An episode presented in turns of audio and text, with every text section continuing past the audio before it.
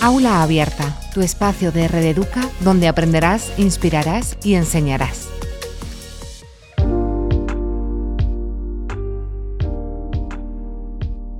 Normalmente para realizar cualquier trabajo se requieren varias habilidades. Por ejemplo, para realizar actividades artísticas como el diseño o la arquitectura, se necesitan conocimientos de matemáticas, de cálculo y de tecnología.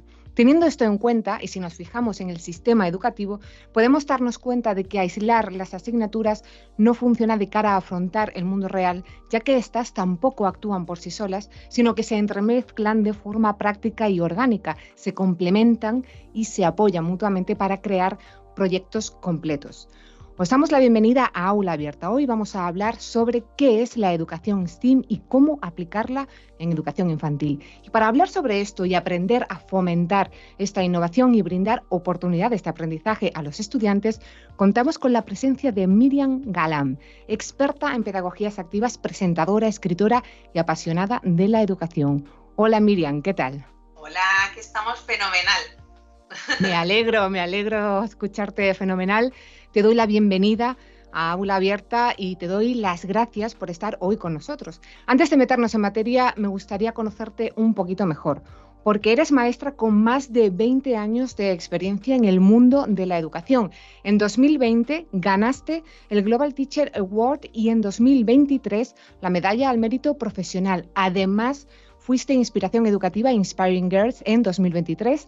También eres fundadora de la plataforma de educación y ocio Supereducalandia, que además ha sido nominada como la mejor cuenta educativa en Instagram y el mejor blog de educación.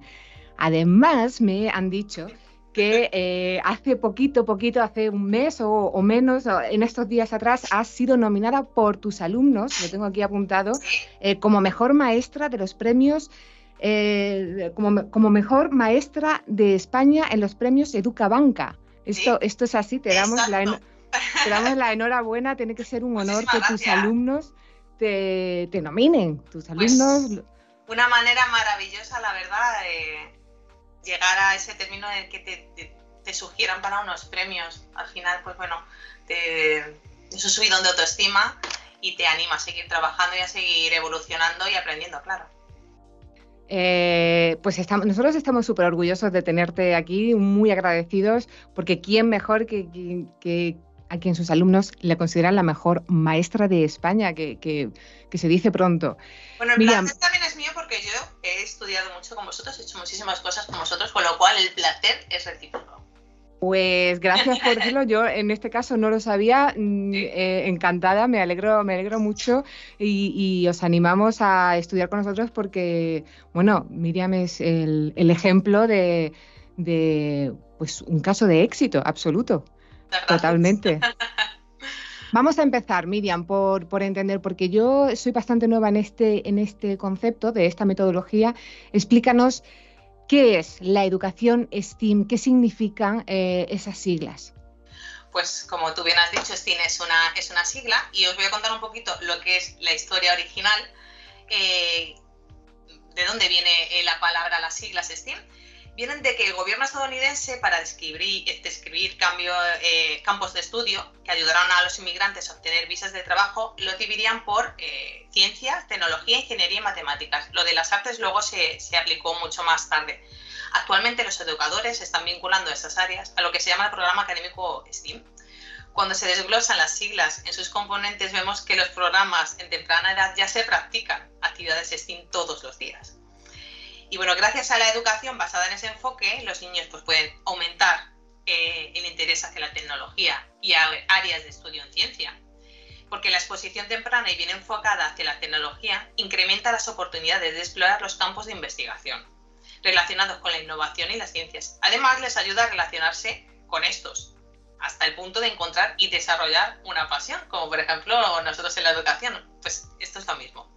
Permite también experiencias prácticas de aprendizaje a través de los proyectos educativos que se desarrollan mediante este enfoque, los niños tienen la oportunidad de, participar activamente y así aprender a través de la experiencia, que es realmente lo que a ellos les gusta y con lo que nosotros disfrutamos en, la educación. Promueve el pensamiento crítico. Los proyectos bajo el, bajo el enfoque STEAM exigen que los niños aborden los problemas de forma sistemática Es así como aprenden a llegar a la mejor solución posible, mediante la información que obtienen en la teoría de lo aprendido. Y también tienen acercamiento a artes aplicadas, claro, que es lo que estaba diciendo que se, que se desarrolló luego más tarde. De hecho, las artes desarrollan también el pensamiento creativo y les permite adquirir una visión flexible y más amplia, lo que les ayudará a contar con mejores actitudes en el futuro cuando afronten grandes retos, como por ejemplo la, oratoria. Eh, prepara para el trabajo en equipo. Eh, a través del, del, enfoque STEAM o de los proyectos STEAM, los niños aprenden a trabajar en equipo para resolver problemas planteados. Y por último, mediante los proyectos STEAM y el enfoque de esta metodología, permite aplicar que los niños van forjando una mentalidad fuerte para ser disciplinados, comprometidos y responsables, que sobre todo eso en el, en el aula, pues lo requerimos muchísimo los maestros. Y luego os voy a contar un poquito, unos pequeños ejemplos de actividades o, cómo se pueden desarrollar ciertas actividades dentro de los proyectos, ¿vale? Para que os hagáis una idea de lo que significa STEAM. Actividades en ciencia, que incluyen explorar agua y arena, comparar y contrastar materiales naturales como rocas y tierra, hacer rodar pelotas por la sala y mirar con una lupa para contar cuántas patas tiene ese insecto que hemos capturado en el recreo. Pues cosas como esas que hacemos día a día ya son actividades de ciencia, para que tengáis un poco la idea. De tecnología, aunque incluye computadoras, no tiene por qué incluir solo las computadoras, porque también identificar máquinas simples como engranajes, ruedas y poleas también son actividades de tecnología de ingeniería en edad preescolar y, en infantil tiene lugar en el área de bloques. Allí los niños planifican y diseñan estructuras todos los días con pocas instrucciones de, de, los profes. Con lo cual, eso estoy segura de que lo llevamos a cabo todos los días, porque yo lo hago. Las actividades de arte se pueden basar no solo en el dibujo o el conocimiento de cuadros. El visitar museos, viajar y el turismo enriquece este área. Quien no ha viajado durante eh, este pasado eh, verano y ha aprendido cosas nuevas. Los niños cuando aprenden cosas nuevas están aprendiendo también, pues, eh, haciendo actividades de arte o, están aprendiendo cosas sobre, sobre el arte. Las actividades de matemáticas incluyen contar e igualar formas y hacer diseños. Medir también es muy fácil, especialmente con bloques unitarios donde dos de un tamaño equivalen a otro del siguiente tamaño para arriba, etcétera, etcétera, etcétera.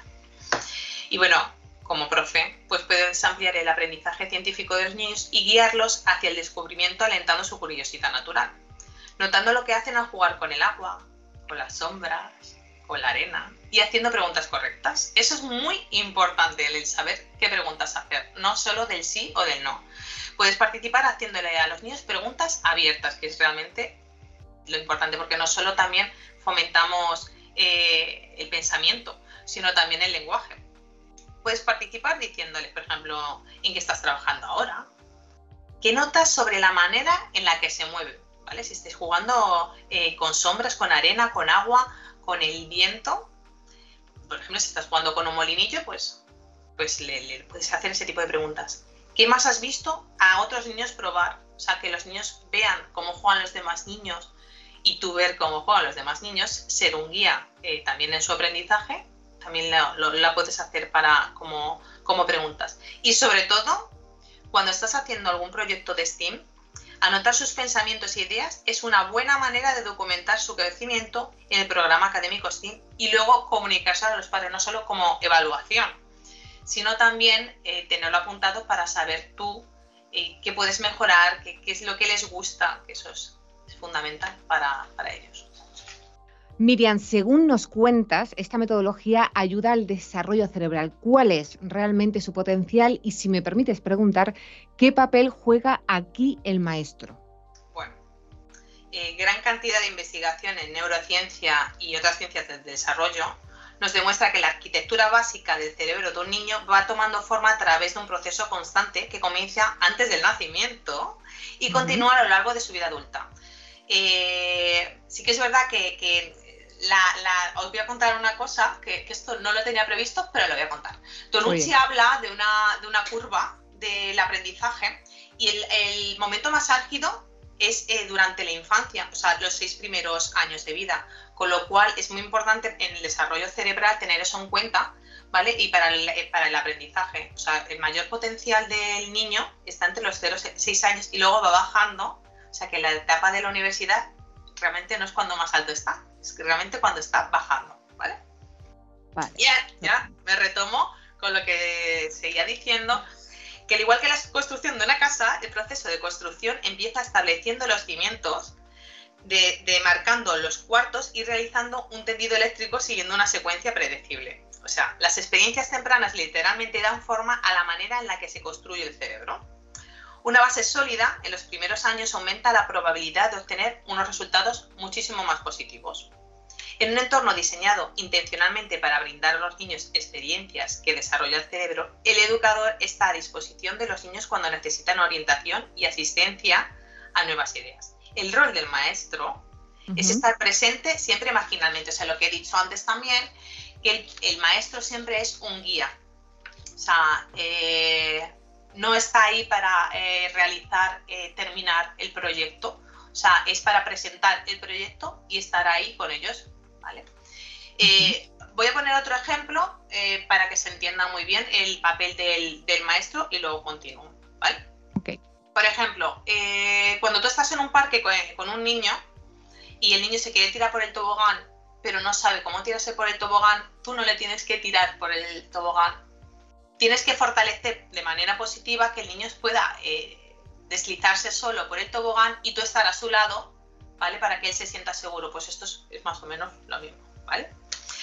ofrecer el apoyo en el momento necesario con el fin de ayudar a los niños a desarrollar nuevas habilidades y facilitar el juego entre los niños y el entorno yo lo llamo guía educativo, ¿vale? Pero eso eh, en general, pero sobre todo en, este tipo de proyectos que lo que tienes que ver es que ellos tengan su propio pensamiento, ¿vale? El adulto nunca debe ser la única fuente del conocimiento y exploración para los niños. Un entorno bien planificado aportará a los niños una gama de experiencias de aprendizaje. Cuando se combina un entorno así con actividades de aprendizaje intencionales destinadas al desarrollo cerebral, los niños obtienen la mejor de todos los mundos posibles, ¿vale? Por ejemplo, el desarrollo cerebral para Steve. En la ciencia, es una manera de pensar. La ciencia consiste en observar y experimentar, hacer predicciones, compartir descubrimientos, hacer preguntas y preguntarse cómo funcionan las cosas. La tecnología es una manera de hacer las cosas. La tecnología consiste en usar herramientas, ser inventivo, identificar problemas y hacer que las cosas funcionen. La ingeniería es una manera de hacer las cosas. La ingeniería consiste en resolver problemas, usar una variedad de materiales, diseñar y crear, además de construir cosas que funcionan. El arte consiste en imaginar, la creatividad, las emociones, además de descubrir la música o el arte, o la lectura y los cuentos, que también eh, está muy demandado en, infantil, que a mí me, me apasionan. Y las matemáticas son una manera de medir. Las matemáticas consisten en hacer una secuencia, 1, 2, 3, 4 patrones, 1, 2, 1, 2, 1, 2. Y explorar formas. Triángulo, cuadrado, círculo y volúmenes. Contiene más o menos y tamaños de mayor, menor que. Vale, entonces, teniendo en cuenta, Miriam, que los seres humanos nos cuestionamos todo y los niños son una interrogación andante, que hacen mil preguntas conforme exploran la vida, y, y de hecho necesitan y demandan las respuestas, pero según nos estás contando, esta metodología no contempla dárselas sin más, casi que habría que acompañarlos, como bien dices, en ese interrogatorio, cómo se debe enfocar el mundo preguntas eh, en el área infantil. Bueno, los niños ya sabes que, hacen un millón de preguntas, sobre todo cuando se ponen a explorar, de dónde vienen las nubes, por qué se derrite el hielo, por qué la rueda la pelota a veces parece que ningún educador podría tener todas las respuestas a sus preguntas. Pero bueno, tengo buenas noticias. no es necesario que tengan las respuestas para crear experiencias memorables de, de STEAM. De hecho, la clave para el aprendizaje eficaz de STEAM en infantil es hacer excelentes preguntas junto con los niños. Una estrategia para hacer excelentes preguntas es enfocarse en qué y no en el por qué. Que, normalmente eh, los niños preguntan más por qué y nosotros también por qué. No, es el qué. Cuando se hacen preguntas con por qué, eso implica que hay una respuesta correcta y que se está poniendo a prueba al niño. Por ejemplo, si la pregunta es ¿por qué se pega el imán a este tipo de metal? Puede serle imposible contestarla, claro, porque no, no, no la sabe. Pero cuando la pregunta implica qué, se empieza una conversación y se explora junto a los niños. Las preguntas con que se enfoca en lo que pasa, lo que nota, lo que está haciendo, al enfocar sus preguntas en lo que se ha observado y notado, los niños no solo los ayuda a desarrollar habilidades valiosas de comunicación y observación, sino que también desarrolla su confianza a darles preguntas que pueden contestar como expertos. O sea, ellos se sienten los expertos, no los de aprendizaje, son otros maestros más. ¿Qué piensas que va a, eh, pasar si hacemos esto? Es una excelente pregunta para ayudar a los niños a quienes les cuesta algo que están haciendo o, lo que están haciendo con, un experimento, vamos. ¿Qué piensas que va a pasar si hacemos esto? Quedas con esa pregunta. Esta pregunta exige que se observe en qué, se están, en qué están trabajando los alumnos y que determine por qué no funciona. Además, en vez de decirles a los niños cómo resolver un problema, puedes pedirles que se enfoquen en algo que los lleve a descubrir esa respuesta. Por ejemplo, si un equipo crea una montaña rusa con bloques y rampas y una pelota que cae en un punto donde la pista tiene una curva, pregunta, ¿qué notan acerca de lo que pasa justo en la parte donde se cae la pelota? Al enfocar su atención en el punto del problema, no solo ayudará a los niños a aprender cómo enfocarse en detalles, sino también los guiará para que contesten sus propias preguntas y resuelvan sus propios problemas lo cual los empodera mucho más a darle las respuestas. O sea, ellos se sienten valiosos y están dando ellos la respuesta, no se la estás dando tú. ¿Qué pasó allí? ¿Qué probaste? ¿Qué has cambiado en cuanto a lo, que estás haciendo? ¿De qué ideas has hablado y qué has probado todavía? ¿Qué has visto a otra gente probar? ¿Qué notas acerca de que la pelota se cae? ¿Qué piensas que va a pasar si hacemos esto? Son las preguntas ideales para hacerles a ellos y además creer que son ellos los que te están dando a ti la respuesta, que muchas veces nos sorprenden porque no es la respuesta que pensamos, pero nos han dado una respuesta correcta. Totalmente, totalmente de acuerdo y además em, es, que lo que nos estás contando es absolutamente, aparte de muy interesante, es muy importante. Yo mientras hablabas recordaba cuando era pequeña esa sensación de el profesor preguntando y yo tenía la sensación de, ok, lo que yo pienso quizás no sea la respuesta correcta y perfecta que está buscando y a lo mejor me la callaba cuando eh, ese cambio de, en la fórmula de, cómo realizar la pregunta es fundamental para darle esa confianza a los niños. Me gusta mucho esta metodología. Vamos, ahora Miriam, te quiero preguntar porque me gustaría que nos contaras eh, detenidamente las guías de aprendizaje de cada campo y nos dieras algunos ejemplos. Vamos a empezar por las ciencias y tecnología. ¿Qué tipo de actividades se llevan a cabo? Bueno, a ver, ya sabéis que los niños son curiosos por naturaleza, ¿vale? Se preguntan el nombre de las cosas, cómo funcionan, por qué pasan cosas. Los fundamentos del aprendizaje científico residen en la indagación y la exploración, como ya hemos dicho antes. Estas son las herramientas del, del aprendizaje activo. Activo, ¿vale? Para ellos. Fomentar el sentido de curiosidad de los niños pequeños acerca de la naturaleza que los rodea puede promover un interés en ella que dure para toda la vida. El aprendizaje científico no debe limitarse a una hora de ciencia, como tenemos ahora en particular, que, bueno, en infantil no, no se usa tanto, pero en, primaria tal, pues tienen su hora de ciencia, su hora de matemáticas, como bien has dicho tú, tú al principio. Los maestros deben buscar oportunidades para desarrollar el entendimiento de los niños de los conceptos científicos en todas las áreas de contenido para hacer esto, los niños deben observar las cosas directamente todo lo que les sea posible. Cuando más pequeños sean, eh, los niños, pues, pues más simples y más concretas deben ser las actividades. Lo que he dicho antes, por ejemplo, de estar en el patio, encontrar un bicho y ponerte a contar las patas que tiene el bicho, ¿vale? Insecto, digo yo bicho. el insecto, pues bueno, pues, pues es una buena manera y ya ahí estás eh, pues como una especie de, guía científica. Las, aulas deben tener libros que sean científicamente correctos sobre los animales y su entorno, como guías de campo y también cuentos científicos, eh, eh, perdona, cuentos ficticios. En todas las actividades, los maestros deben asegurarse de usar y alentar a los niños que usen el lenguaje preciso de la ciencia. Están muy bien los libros estos de dibujitos, que vienen pues un animal con dibujitos, que está muy bien, pero eh, es muchísimo más correcto y muchísimo mejor un libro que realmente sea científico.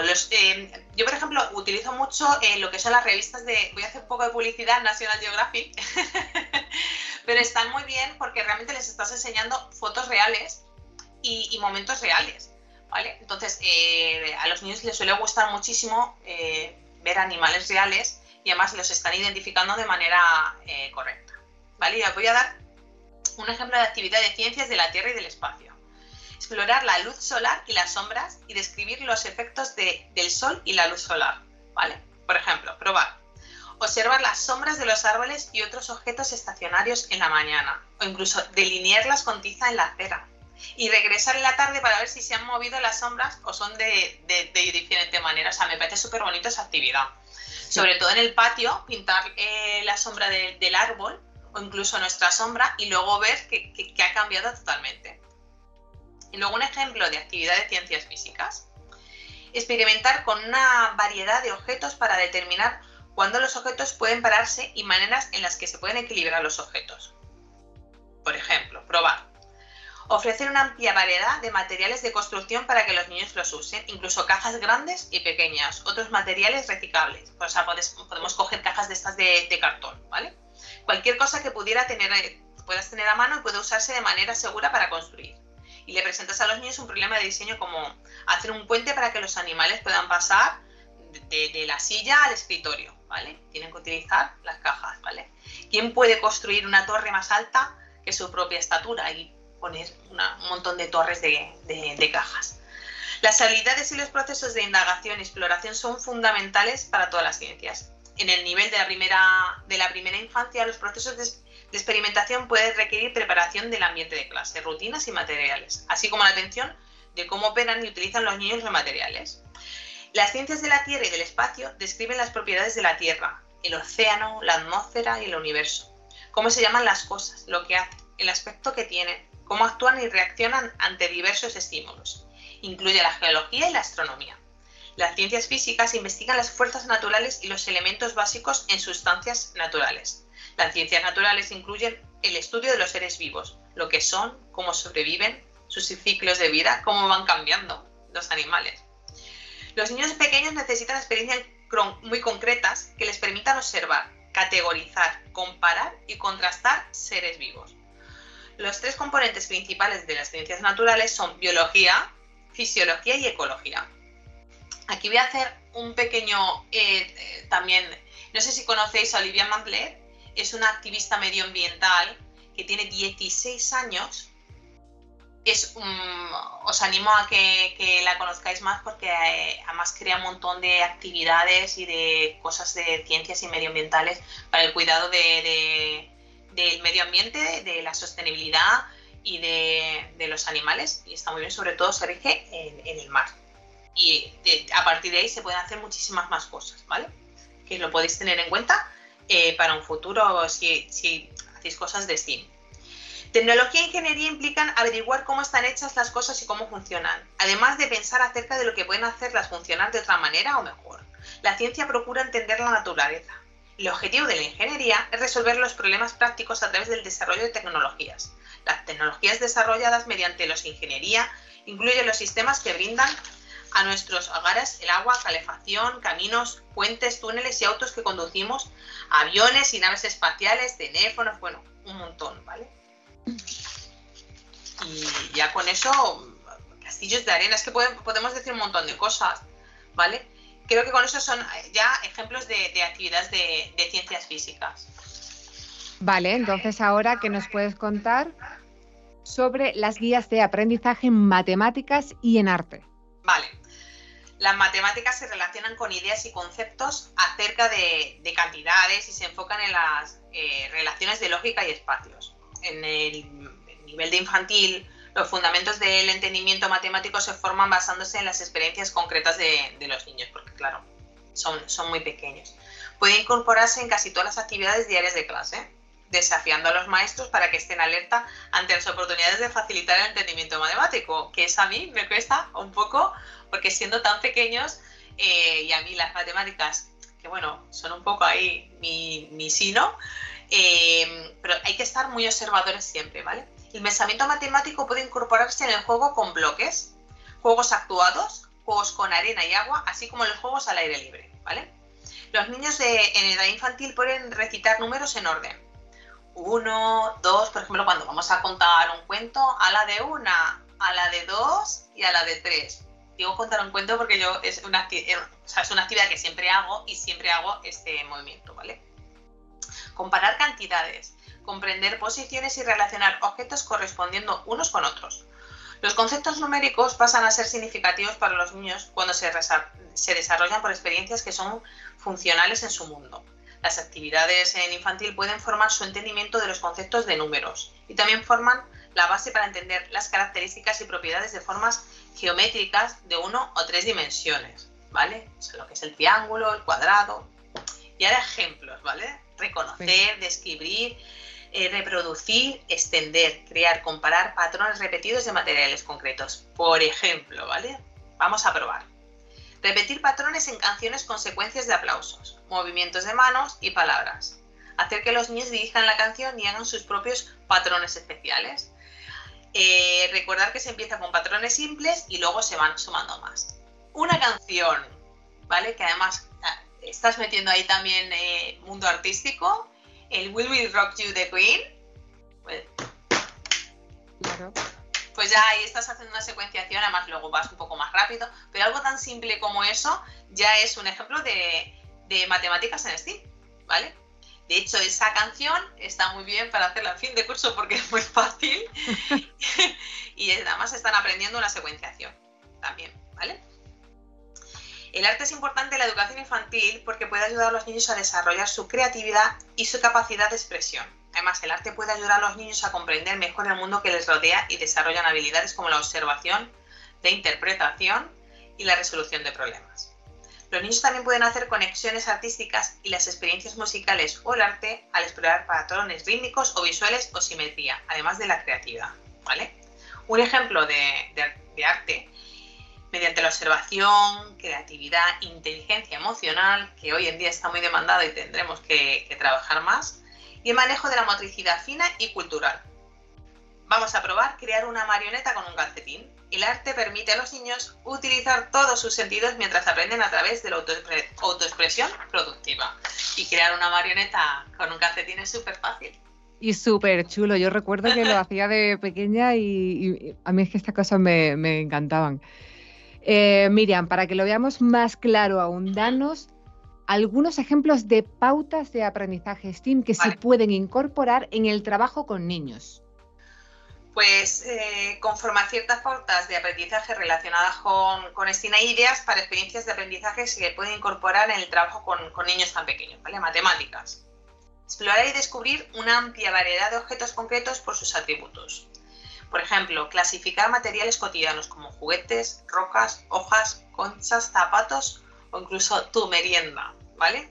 Conforme a, a distintas características como tamaño, textura, color, patrón, peso, y luego introducir palabras descriptivas como grande, redondo, pequeño, poco hondo, plano, hueco, pesado, ¿vale?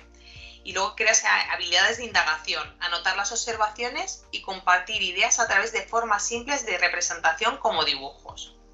Por ejemplo, vamos a probar a hacer que cada niño seleccione un objeto de un paseo al aire libre, como una hoja, una piedra o un objeto pequeño, y que lo dije cuando regrese. Y alentas a los niños a fijarse en la forma, la textura, los colores, el peso, el objeto, notando todos los detalles mínimos si es posible. Y mantener un diario todo el año para guardar esas observaciones, porque además luego te gusta para ti, eh, a los niños les gusta luego volver a repetir y volver a decir, ¿te acuerdas del día que fuimos dando un paseo? Y les recuerdas todo. Además de para, para las familias, que, que, informar a las familias y contarles todo lo que haces en, en el aula y más si promueve un aprendizaje, maravilloso, ¿vale? En ciencias de la Tierra y del espacio, observar y describir o representar fenómenos científicos significativos para la vida de los niños que tengan un patrón repetitivo, ¿vale? Por ejemplo, usar un libro conocido, como el que ¿A qué sabe la luna? Que es un cuento que a mí me encanta. Para empezar una conversación acerca de cómo se diferencia el día de la noche. Hacer una lista de cosas que se puedan ver en la noche que no pueden verse durante el día. A mí me gustan muchísimo las luciérnagas, por ejemplo. Y además puedes jugar, eh, hacer luces con, las luciérnagas. Preguntar a los niños si han notado las distintas formas que pueden tener la luna o con qué frecuencia cambia de forma reconocer, descubrir, reproducir, extender, crear y comparar patrones repetitivos de materiales concretos. ¿Vale? Ahora, actividad de matemáticas y ciencias naturales. Observar y describir los cambios estacionales de las plantas, los, los animales y las vidas personales, por ejemplo. ¿Vale? Vamos a, probar una, actividad. Elegir un área fuera de la que, de la que visitas tu grupo regularmente, el patio de juego, el parque de, al, de al lado, Y fijarse en observarla durante las distintas estaciones del año. Invitar a los niños a dibujar algo, un árbol, un arbusto, lo que sea, primer día del mes, por ejemplo, y, luego hablar sobre cómo cambia la apariencia durante el ciclo de las estaciones. Eh, probar también con un huerto, si tenéis, tienes la suerte de tener un huerto en, el centro o podéis crear un huerto o plantar algo, también eh, es una buena actividad. De ciencias físicas, investigar, describir o demostrar diversas maneras en las que pueden moverse los objetos Vamos a probar a pedir a los niños que muevan el cuerpo para imitar objetos en movimiento de sus libros favoritos. Por ejemplo, flotar por el cielo como un copo de nieve, salir de un hueco como una oruga hambrienta, como la oruga golotona, o rodar por la playa como una pelota. Y luego, en tecnología e ingeniería hay que demostrar explicar el uso seguro y correcto de las herramientas y los materiales, que ya lo hemos comentado antes. Vamos a probar a ofrecer oportunidades para que los niños recorten diferentes formas, empezando con unas simples, ¿vale? Como un cuadrado, algo muy simple, y avanzando a formas más complejas, como una estrella, que eso ya es, vamos para ellos. Además les gusta mucho luego llevarse la estrella. Recordad que los niños son muy pequeños y pueden necesitar algunos meses para dominar las tijeras, además de que tenéis que darles tijeras que no tengan un filo eh, especiales para ellos, ¿vale? En el arte, observar, crear y resolución de problemas gracias al conocimiento de las emociones, lo que hemos dicho antes, inteligencia emocional, ¿vale? Vamos a probar visitar un museo y las actividades que se programan para niños es una iniciación para comenzar a, dominar la pasión artística. Repetir patrones en canciones con secuencias de aplausos, movimientos de manos y palabras. Hacer que los niños dirijan la canción ellos solos y hagan sus propios patrones especiales. Recordar que se empieza con, pues eso, como hemos dicho antes, con cosas muy simples a cosas más complejas. Cuando hacemos la, yo por ejemplo, eh, cuando doy los buenos días por las mañanas, pues empiezo haciendo yo y terminan ellos eh, la canción y además terminan ellos muchas veces ya hacen diferentes tipos de, de, aplausos, incluso ya de voces, o sea, la suben, la bajan, ya saben cómo, cómo hacerlo que de hecho estaba yo pensando que no me extraña que te hayan nominado a tus alumnos a la mejor maestra de España porque tienen que pasárselo bomba en clase contigo, aparte de aprender un montón y desarrollarse y estar siempre como, ¿no? Eh, no nos aburrimos, ¿eh? No nos aburrimos. Nos lo pasamos bastante bien. Me lo creo, estoy por ir yo también a tus clases, ¿eh? Por... Estás invitada cuando quieras, ¿eh? Pues seguro que me presento. En muchas ocasiones y también desarrollan ellos, les hago yo alguna propuesta y desarrollan ellos eh, algunas actividades STEAM muy buenas. Eh. Seguro que además anotan, como yo estoy anotando todo lo que nos estás contando, eh, para hacerlas en casa con, los peques o en los cumpleaños incluso. Em, Miriam, hemos hablado, bueno, nos has hablado de pautas, pero ¿y las actividades STEAM? darnos alguna idea pues de la cual partir un montón. Os voy a dar todas las que pueda, ¿vale? Venga, vale. Y además lo voy a clasificar eh, por ciencia, tecnología, eh, un poco, ¿vale? Y os voy a dar algunos ejemplos eh, y, algunas preguntas que, además podéis hacer, ¿vale? Específicas. Bueno, en ciencia los experimentos ayudan a los niños a desarrollar habilidades básicas como observar lo que ocurre, usando palabras para describir lo que notan y repetir la acción para comparar resultados. Y hacer preguntas y respuestas son habilidades que se utilizan todos los días en clase todos lo utilizamos, aunque pensamos que no, ¿vale? Una actividad. El aire puede mover cosas. Pide a los niños que soplen aire en las manos y que las muevan en el aire. Pregunta, ¿qué sienten? ¿Y se puede sujetar el aire? ¿Pueden sujetar el aire? Alinea juguetes eh, flotantes en el agua. Usa una pajita o bombilla para soplar eh, un juguete y hacerlo avanzar por el agua y repite la actividad. Pregunta, ¿qué pasó cuando, se cuando soplamos el juguete? O sea, pues, si pones un cubito con agua, pones ahí cositas y soplas con la pajita, ellos ven, ven una acción-reacción y les gusta muchísimo. Además de soplar, lo de soplarse las manos cuando son súper pequeños, les gusta mucho porque notar eh, el aire en las manos cuando, fíjate, yo te puedo hablar de, uno o dos años, que no tener el aire en las manos les llama muchísimo la atención. Hacerles preguntas, aunque tú pienses que no te pueden contestar, eh, les hace ya pensar, ¿vale? Otra actividad, le llamo las burbujas, tienen una forma, ¿vale? En un cubo prepara una solución con detergente para lavar platos, ¿vale? O sea, no te voy a decir la marca.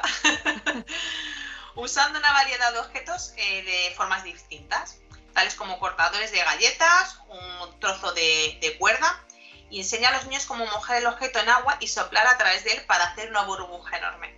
A lo mejor tienes la suerte de que te sale grandísima y los niños alucinan cuando ven eh, un experimento que, que, sopla rápido, también lento, y ves eh, la burbuja enorme.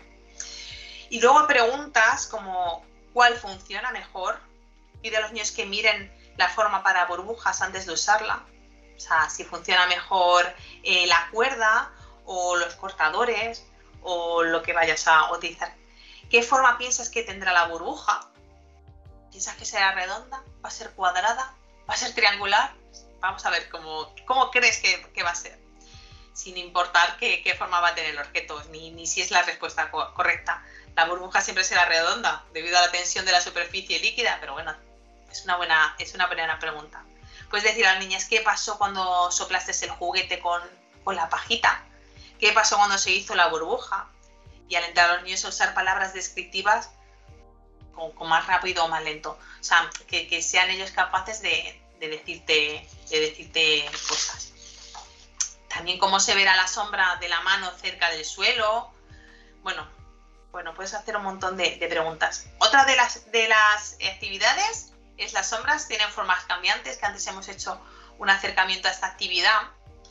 Y afuera en un día soleado o dentro de, un cuarto oscurecido, usando una linterna, que también eh, cuando hacemos em, eh, sombras chinescas, también la podemos utilizar, que, es muy chulo. También hay eh, libros y cuentos eh, para hacer este tipo de sombras chinescas con la mano, tal, que haces ahí el, el lobo, tal, pues también lo puedes hacer, ¿vale?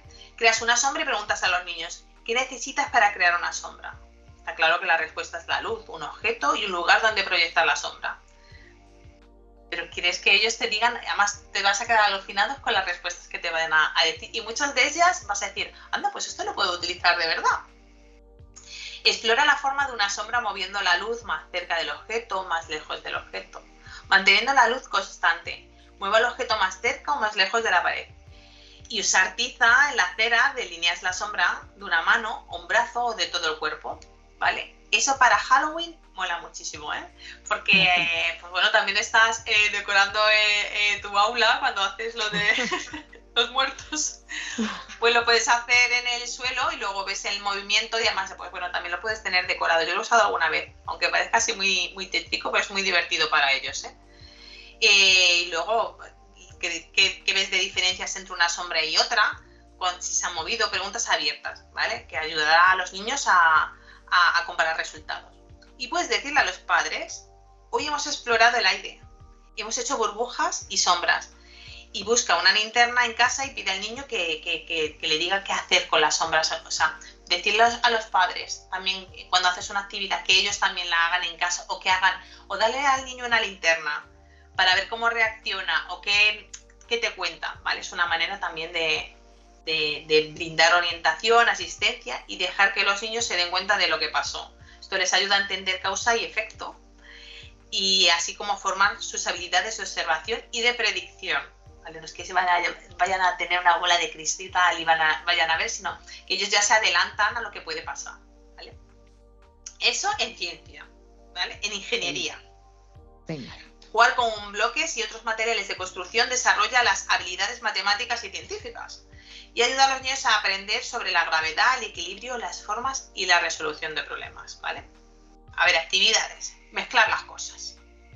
Usa grupos mezclados de materiales de construcción y prueba a mezclar bloques de construcción con legos o ladrillos de espuma con latas. Y ellos lo que tienen que hacer, pues es ordenarlos, ¿vale? Reciclar. Usa cajas de cartón, botellas de plástico, vasos, contenedores sobrantes con materiales de construcción. Y lo que tienen que hacer ellos es pues tirarlo en su eh, sitio adecuado. Y luego desafíos. Crea un grupo de desafíos para niños usando una variedad de materiales de construcción. De qué altura se puede hacer, o construir un túnel que puedan pasar arrastrándose. Bueno, se les alucina más cuando son chiquititos, cuando tienen 3 o 4 años, lo de ir arrastrándose haciendo un túnel, además de construirlo ellos. Vamos a, como los coches, cuando vas a la playa que vas por un túnel, pues a ellos les, gusta un montón.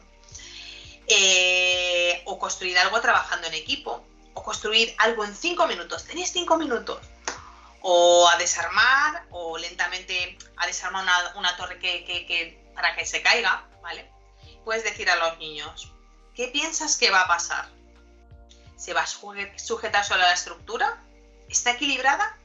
Preguntas un poco sugestivas, ¿vale? Prueba tú mismo y comunique, comunica las ideas exitosas al grupo, alentando a los niños a aprender unos de otros. Puedes construir por turnos o por bloques también puedes alentar el comportamiento cooperador. yo utilizo mucho de qué orgullosa estoy de ti, me encanta lo que estás haciendo. O sea, una manera, un lenguaje positivo.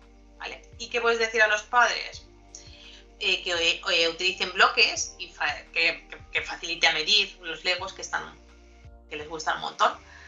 Usar los bloques en casa para hacer una torre de la misma altura que tu, que tu peque. El niño puede tener eh, cuatro bloques de altura y tú puedes tener ocho ¿vale? Y ellos también ven ahí, ¿vale? Eh, pueden, ver la altura. Que las actividades de, ingeniería alientan el desarrollo cerebral.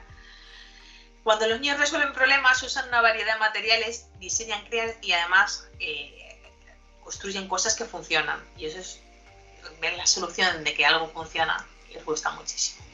Y ahora vamos con las matemáticas. Venga, matemáticas. Venga, que es clasificar, contar, son excelentes maneras de desarrollar la lógica y aprender habilidades básicas de matemáticas. A través del juego con bloques, colores y formas, los niños empiezan a aprender conceptos como clasificación y ordenación. Por ejemplo, busca todos los juguetes que sean rojos.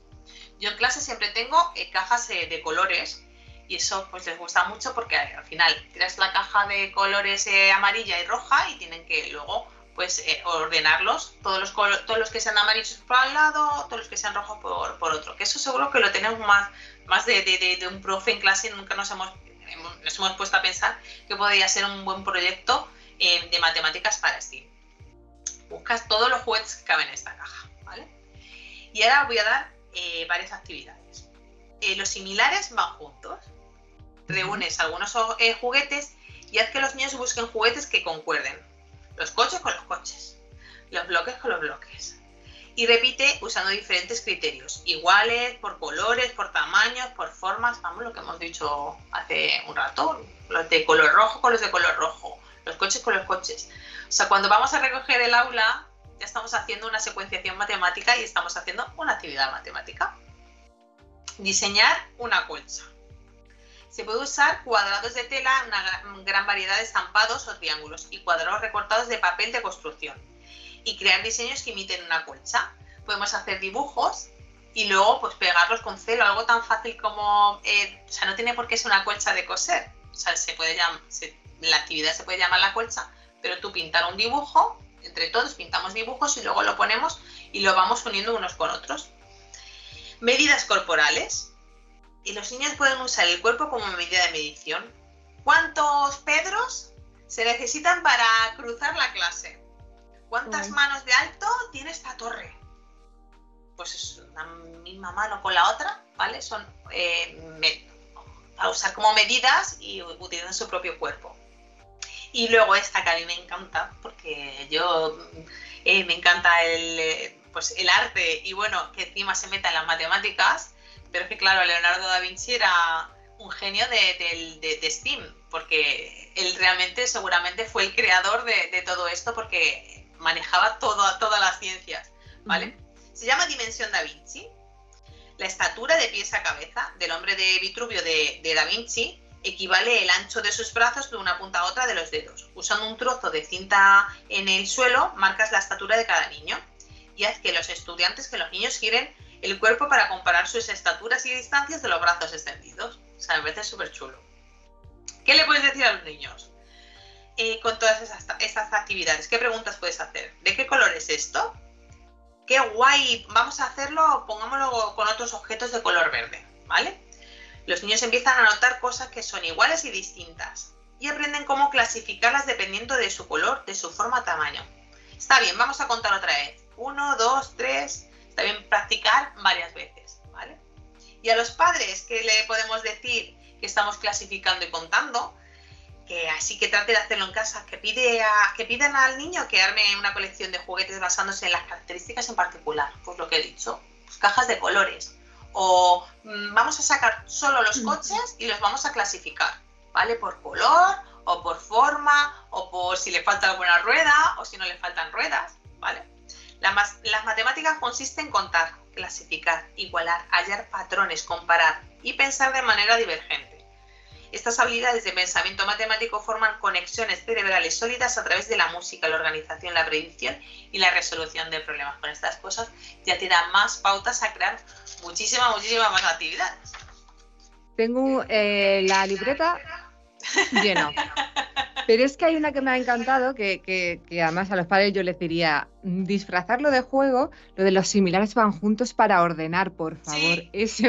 para ordenar la casa, la habitación. a ordenar, ya, Total, lo, disfrazaste. Es muy importante hablar con los padres y contarles lo que haces en clase y que ellos también lo hagan porque al final eh, también es una forma de que pasen tiempo con, con, los peques y también de aprendizaje en casa y además a los niños les encanta contar luego a los papás lo que han hecho y, ver la solución que han tomado ellos ante ciertas cosas.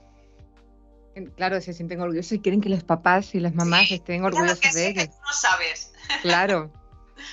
Eh, vale, estamos casi terminando todavía un par de cuestiones porque me gustaría hablar sobre lo que parece un hecho por lo que he leído e investigado, y es que las niñas, y corrígeme si me equivoco, parece que se centraran menos en la educación STEAM. No sé si esto es cierto, en caso de ser cierto, ¿por qué? Bueno, eh, yo creo que es una propuesta que, hay que promover bastante lo que es el proyecto STEAM, porque es que es verdad que, que según los años, eh, no es el 200%, por ciento, no sé si ha bajado como eh, están en un 7% solo que, las mujeres, las chicas, las niñas eh, eh, hacen estudios STEAM, lo que es en ciencias, tecnología. O sea, hay una baja, una, una tasa muy, muy baja de, de, lo que es el, el ámbito femenino eh, en lo que es STEAM, ¿vale? ¿Por qué? Hay varios agujeros, ¿vale? yo, yo, yo, lo trabajo en, bastante en infantil, lo que es inclusión y igualdad, precisamente para que que, ellas también sientan que pueden eh, seguir eh, estudiando ciencias, tecnología, matemáticas, porque si, si escuchamos, eh, pues la mayoría de los programadores, ¿vale? Son normalmente chicos. yo conozco, he conocido hace poco a, María, no me acuerdo muy bien del apellido, pero bueno, una, compañera que también ganó el, premio Spinning Girl, que es matemática y programadora, que, bueno, que es una crack y me llamó mucha la atención porque es muy joven y, es un ejemplo a seguir. Bueno, pero bueno, os voy a contar un poco lo, eh, por, qué eh, no se centra menos eh, las niñas en, STEAM y que se tiene que, trabajar un poquito desde, desde el aula, ¿vale? Por la, la, importancia de confiar en uno, en uno mismo, que es el primer agujero. La educación tiene que estimular la confianza de las niñas en sí mismas en una investigación publicada en 2017 en la, revista Science, se preguntaba a niños y niñas si cuando se les hablaba a una persona especialmente inteligente creían que era de su género o del contrario. Es que esto es para alucinar. Cuando tenían 5 años no se observaban diferencias. Los niños escogían hombres y las niñas escogían mujeres en un 75% de las veces, compran de nosotros, nosotras, ¿vale? Sin embargo, a partir de los 6 años, mientras que ellos seguían escogiendo hombres como muy muy listos en un 65% de las veces, ellas solo seleccionaron su propio género en un 48% de las ocasiones. Seguimos avanzando y llegamos a los 12 años. Según la UC, las alumnas tienen eh, a sufrir un mayor sentimiento de ansiedad con las matemáticas, incluso con las que tienen eh, mejor rendimiento académico. Yo, eh, ahora voy a poner como, me voy a poner yo como ejemplo, me daba muy, la palabra es ansiedad realmente cuando era pequeña. O sea, yo me acuerdo que llegaban los problemas de matemáticas, tenía que, realizarlos y yo ya, eh, cuando te decía el profesor, hoy vamos a hacer un problema matemático, o sea, yo ya me daban taquicardias. O sea, lo pasaba fatal porque pensaba que no iba a ser capaz de resolverlo y luego era, eh, era capaz. pero para llegar eh, eh, a ese término pasaba por ese momento de ansiedad o de disgusto el, llegar a, ello. Tanto es así que una investigación demostró que si pones un examen de matemáticas idéntico a estudiantes de esa edad, uno bajo el encabezado geometría y otro bajo el nombre dibujo, ellas obtienen mejores calificaciones en el de dibujo. O sea, ¿a dónde llegaremos? Luego la autoeficacia, una cuestión de autopercepción. En la universidad la cosa no cambia. En el 2003 se hizo un estudio para ver el impacto de la percepción de las mujeres sobre su propia capacidad. Dieron a estudiantes masculinos y femeninos un cuestionario sobre el racionamiento científico. Antes de la prueba calificaron sus propias habilidades científicas, ¿vale? Las mujeres en una escala de 1 a 10 se pusieron un promedio de 6,5 mientras que los hombres un 7,6. Cuando se trató de evaluar cómo habían respondido a las preguntas, las mujeres pensaban que habían acertado 5 8 de cada 10 preguntas. Los hombres 7,1. ¿Y cuál fue el resultado real? Su promedio fue casi el mismo. Ellos obtuvieron un 7,5 de 10 y es un 7,9. O sea que tampoco. o sea, eh, al final es algo. Bueno, es decir, ellas subestiman su rendimiento porque piensan que la capacidad de razonamiento científico es menor. Y cuando llegamos a la etapa profesional, el, el agujero persiste. No solo por el síndrome de la impostora, un análisis que hizo la empresa tecnológica Hewlett Packard mostró que las mujeres solicitaban una promoción interna solo cuando creían que cumplían con el 100% de las condiciones enumeradas para el puesto, mientras que los hombres se postulaban solo con el 60%, ¿vale? Y luego los estereotipos asociados a las carreras STEAM, ¿vale? Que es el agujero número 2. La educación de las niñas ha de vencer estereotipos asociados a carreras científico o tecnológicas el experimento dibuja a una persona científica con niños y niñas arrojaba, arrojada en los años 60 y 70. Menos de un, 1%, dibujaba mujeres. En el 2016 ya hablamos de un 34%. más del 50% si miramos solo los dibujos de las niñas. Pero normalmente estos dibujos corresponden a la imagen estereotipada de científico loco y asocial, ¿vale? Cosa que no quieren ser nuestras niñas, ¿vale? Y aquí tiene mucha influencia la imagen que se proyecta en series, películas, juguetes. Basada, solo hay que mirar, eh, voy a hacer publicidad, de Big Bang. Theory, donde hay una doble transmisión de estereotipos. Ellos son los brillantes, pero frikis, eh, científicos, y ellas son guapas, pero así como un poquito, poco inteligentes. Frikis, pero poco inteligentes. Mm. A esto se le junta lo mal que solemos explicar en qué consisten las carreras STEAM y que se podría dedicar en un futuro en el ámbito laboral de esta formación. El entorno también es una clave en la educación de las niñas, que es el agujero número 3. ¿vale? La educación de las niñas depende de su entorno cercano. Eh, eh, Cristina Chris Brown, autora del libro Crianza más allá del rosa o del azul, analizó cómo familiares y profesorado tienden a atribuir las buenas notas en el colegio al esfuerzo de las niñas, pero a la habilidad natural en el caso de los niños. ¿Qué trabajadora eres versus qué listo eres? ¿Vale?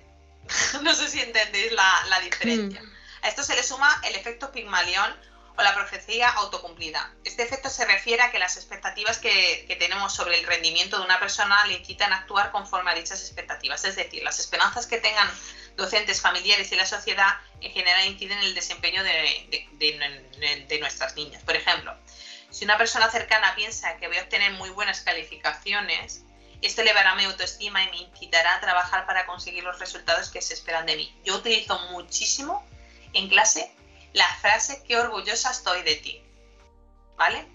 Tanto para niños como para niñas. Me encanta esa frase. Creo que mm, a ellos eh, les llega muchísimo. A mí me encanta escuchar. Eh, Miriam, porque también de nombrarles a ellos por su nombre, eh, ya te, te toma más interés. Miriam, qué orgullosa estoy de ti. A mí eh, me llena muchísimo. Creo que a ellos se les suma una sonrisa, con lo cual utilizarlo mm, en clase me parece maravilloso. Pues lo mismo sucede en el sentido inverso, el efecto Pigmalión negativo, también conocido como el efecto Golem, que hace que la, eh, autoestima se disminuya. Si en casa le decimos que a las niñas no, les vaya no se les va a dar bien las matemáticas, se produce un bloqueo en ellas. En la última instancia hará que asocien las carreras STEAM con algo que es inalcanzable para ellas. Además, en el entorno familiar en muchas ocasiones se ve con preocupación que escojan determinadas carreras porque piensan que van a encontrar un entorno hostil, que estarán solas, que se les mirará con lupa y que no queremos, que sufran, lo que he dicho antes. eh, muy pocas chicas que sean programadoras, ¿vale? Mi marido es programador y eh, casi todos sus ámbitos son, son chicos. O sea, sí que es verdad que las chicas suelen ser como eh, un esfuerzo superior cuando, cuando se dedican a, ese tipo de, de profesiones. Y luego, como quien quiere ser de mayor, es el agujero 4, que luego os contaré más cositas. La educación de las niñas se enfrenta a una falta de referentes femeninos. Como la astronauta Sally Ride dijo en una ocasión, no puede ser lo que no puedes ver. Un estudio realizado por Microsoft entre 11.500 niñas de toda Europa establece que las que tienen modelos femeninos, ya sean en el ámbito familiar, educativo a través de los medios de comunicación, la literatura o el cine, que ahora recuerdo yo una película que este verano se ha estrenado, y es un referente femenino que, luego tiene una finalidad chula, entre comillas, la película, pero es un referente femenino que, no deberías estar ahí. Pero bueno, em, em, pues eh, a través de la literatura, ciencias, tecnología, ingeniería, matemáticas, de un 41% frente al 26% no conocen ejemplos de mujeres, ¿vale? Dentro de esta misma eh, ecuación, la ficción tiene también un papel fundamental, así como lo demuestra el efecto Scully. Eh, análisis de Jenna Davis, eh, que muestra que el 63% de las mujeres que hoy se dedican a la ciencia y que tenían alrededor de 12 años cuando se estrenó Expediente X, yo era un amante de Expediente ah. X, asegura que el personaje de Dan Scully les dijo que ellas también podían hacerlo. O sea, ver a, Dana Scully en Expediente X, dije, ah, pues mira, yo me gustaría dedicarme a, esto. ¿Vale? Sigues también que, por ejemplo, eh, em, yo recuerdo mucho, eh, ¿cómo se llamaba la abogada esta? No me acuerdo. Bueno, una abogada muy famosa, había una serie de una abogada era que era un poco así como Ali, McBeal. Ali, McBeal, eh, también yo creo que fue un, mm. ejemplo eh, para muchas niñas para decir, pues yo quiero mm. ser abogada. Yo, por ejemplo, veía mucho esa serie que, que, me hacía como mucha gracia a ella porque era muy, como tú me has dicho, como muy desgarbada. y sí que es verdad que siempre veías como abogados, chicos, y no abogadas. Sí, de hecho eh, me, hace gracia, aunque no has dicho el título de la película que se ha estrenado y de, eh, pero también se estrenó este verano otra película donde el protagonista es un científico y viene a colación de todo lo que estás contando de mm. ellos. Pero eh, Miriam, me gustaría, o sea, nos estás dando a entender que sí que hay mujeres actuales influyentes del mundo del STEAM. Danos nombres. Pues mira, voy a dar el nombre de, además eh, a mí me encanta porque es una mamá de mi clase, de un alumno de mi clase, se llama Beatriz Aiguabella, que es una artista independiente y tiene su propio estudio en Madrid.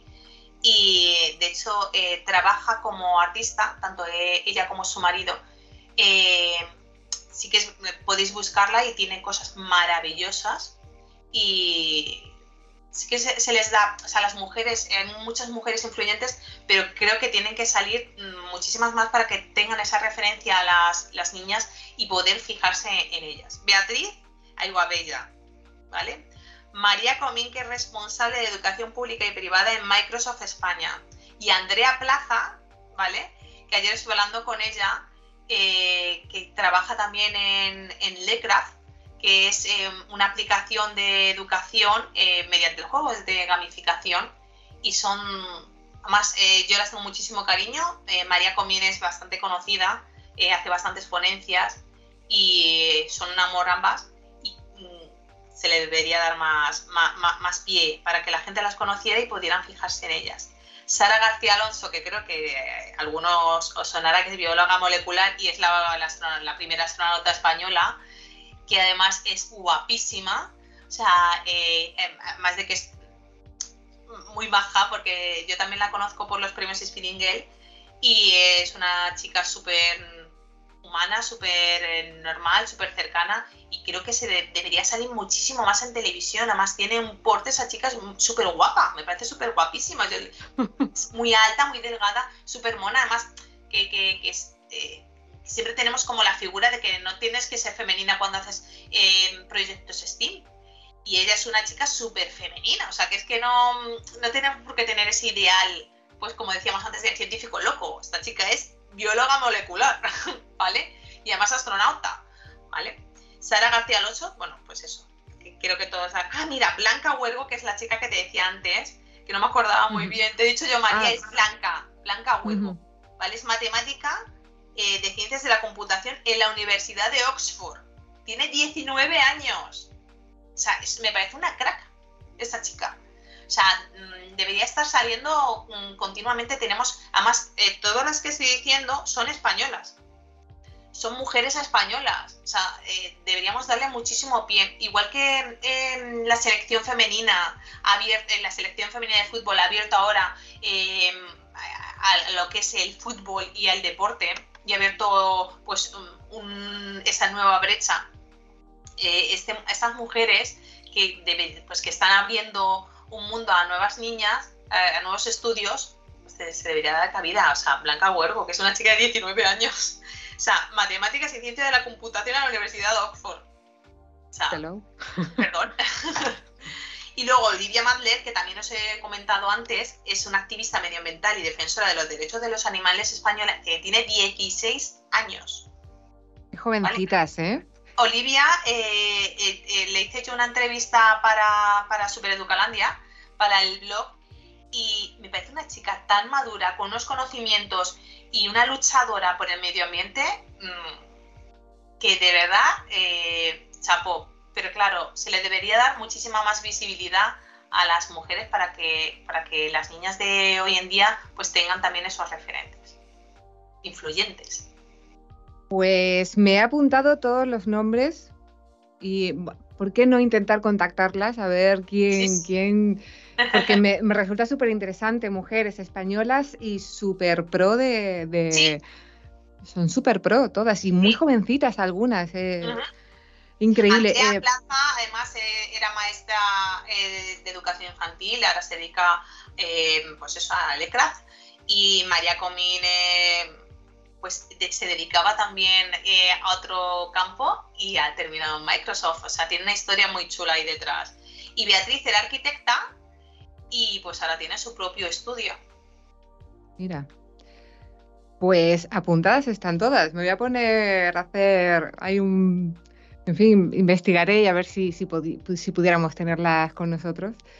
Eh, Miriam, Estoy alucinada con todo lo que nos has contado. De hecho, antes, antes de que se me olvide, eh, tengo ahí el run run de que creo que he dicho mal la, fecha de, uno de los premios. En lugar de, he dicho creo 2020 y es en el 2022. Dinos qué premio te han dado en el 2022. Me dieron el Global Teacher como mejor profesora del mundo en el 2022.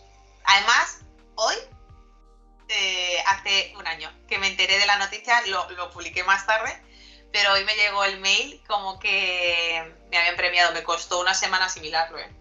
Pero hoy, fíjate, hace un año. Fíjate, pues ahí estamos ahí. Conectada. sí, eh, nos alegramos un montón, eh, de verdad, nos sentimos súper orgullosos de, ti. Me encanta esa frase, también me la he apuntado. Miriam, qué decirte que muchísimas, muchísimas gracias por este rato que has compartido con nosotros y por mostrarnos que la aplicación de los conceptos STEAM en los juegos Permite que los más pequeños aprendan de una manera amena, divertida y práctica, permitiéndoles potenciar el trabajo en equipo y la colaboración con los compañeros. Por mi parte, es todo, me despido. No sin antes recordaros que en Aula Abierta seguimos trabajando por un objetivo común, especializar el sector educativo a través de una oferta de formación didáctico-pedagógica de calidad.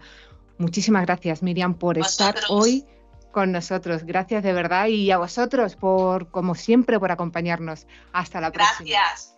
A ti, a ti siempre. Chao. Chao.